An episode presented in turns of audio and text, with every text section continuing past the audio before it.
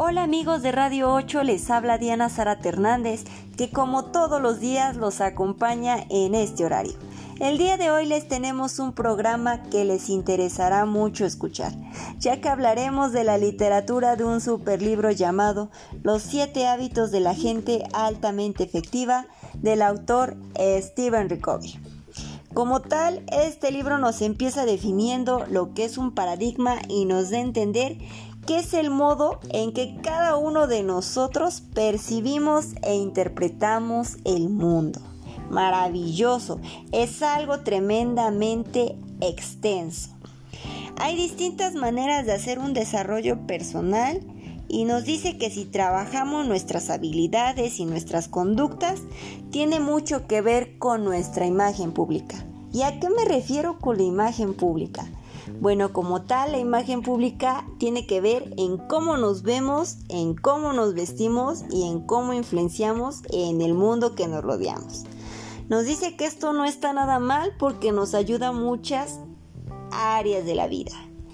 Como tal, es interesante este paradigma. En su segundo plano nos habla de la grandeza primaria y de la grandeza secundaria y nos dice que esta tiene que ver con la confianza en que nosotros generamos en las personas, esa confianza que tienen en nosotros. Como tal debemos de ser muy bondadosos y muy humildes para que esto sea un reconocimiento social. Debemos tener dichas habilidades. El subtema como tal nos invita a descubrir nuestros pensamientos, si estos han sido creados por nosotros mismos o han sido paradigmas creados por la sociedad. En el ver y el ser nos invita a reflexionar acerca de todo lo que vemos, de nosotros mismos y de lo que realmente somos. Un ejemplo podría ser en cómo nos sentimos si eres inseguro o si te sientes una persona incapaz de hacer algo, sucederá que al momento de tomar dichas decisiones no sabremos qué hacer. Pero nos dice que esto lo podemos cambiar conforme a nuestros paradigmas para ver lo que realmente podemos llegar a hacer.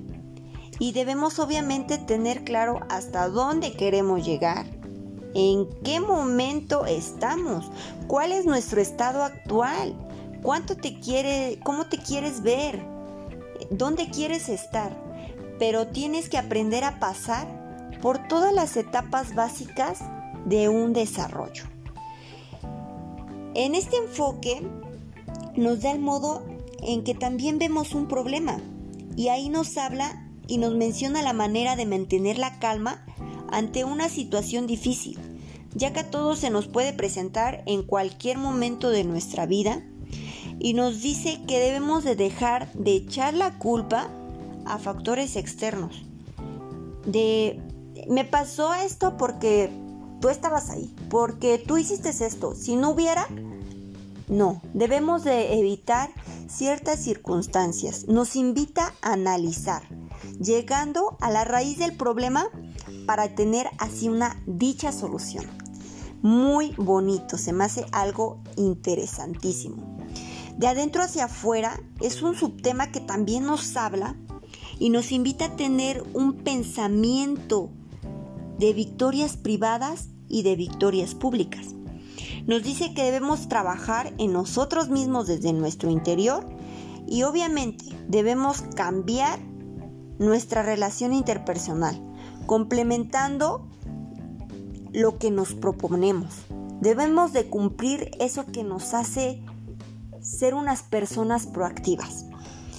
Bueno, como tal hemos llegado a la parte final, pero se me hace muy importantísimo que ustedes hayan escuchado y espero les haya gustado acerca de este libro maravilloso que son los siete hábitos de la gente altamente efectiva. Con ustedes, sincronizando para tus oídos, a tus órdenes Diana, en Radio 8.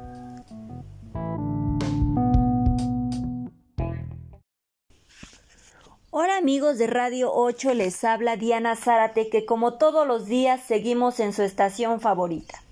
El día de hoy seguiremos hablando del libro Los siete hábitos de la gente altamente efectiva del autor Stephen Covey.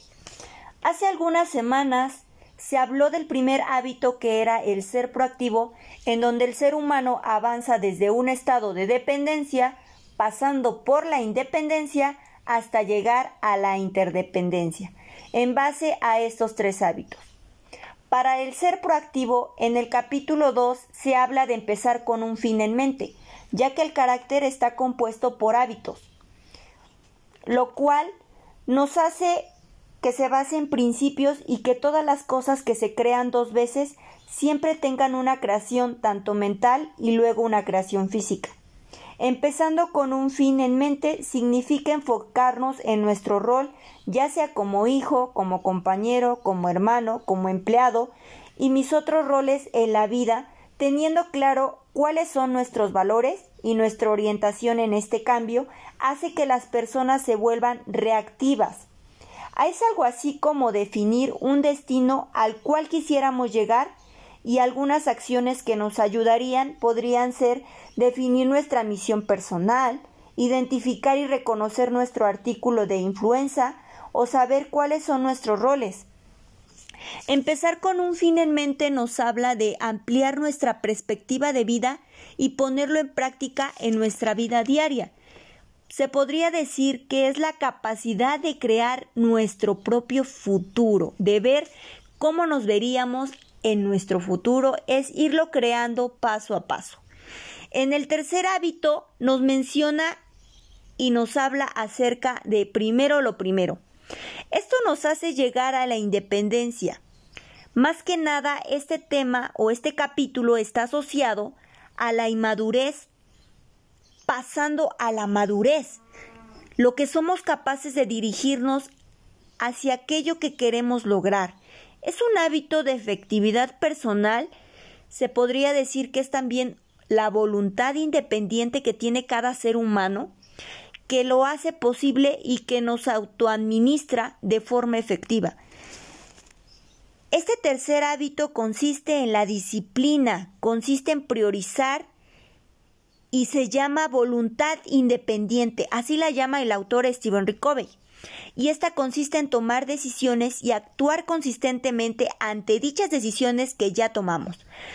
Acá nos menciona que hay cuatro cuadrantes importantes. Entre ellos están los urgentes, los no urgentes, los importantes y los no importantes.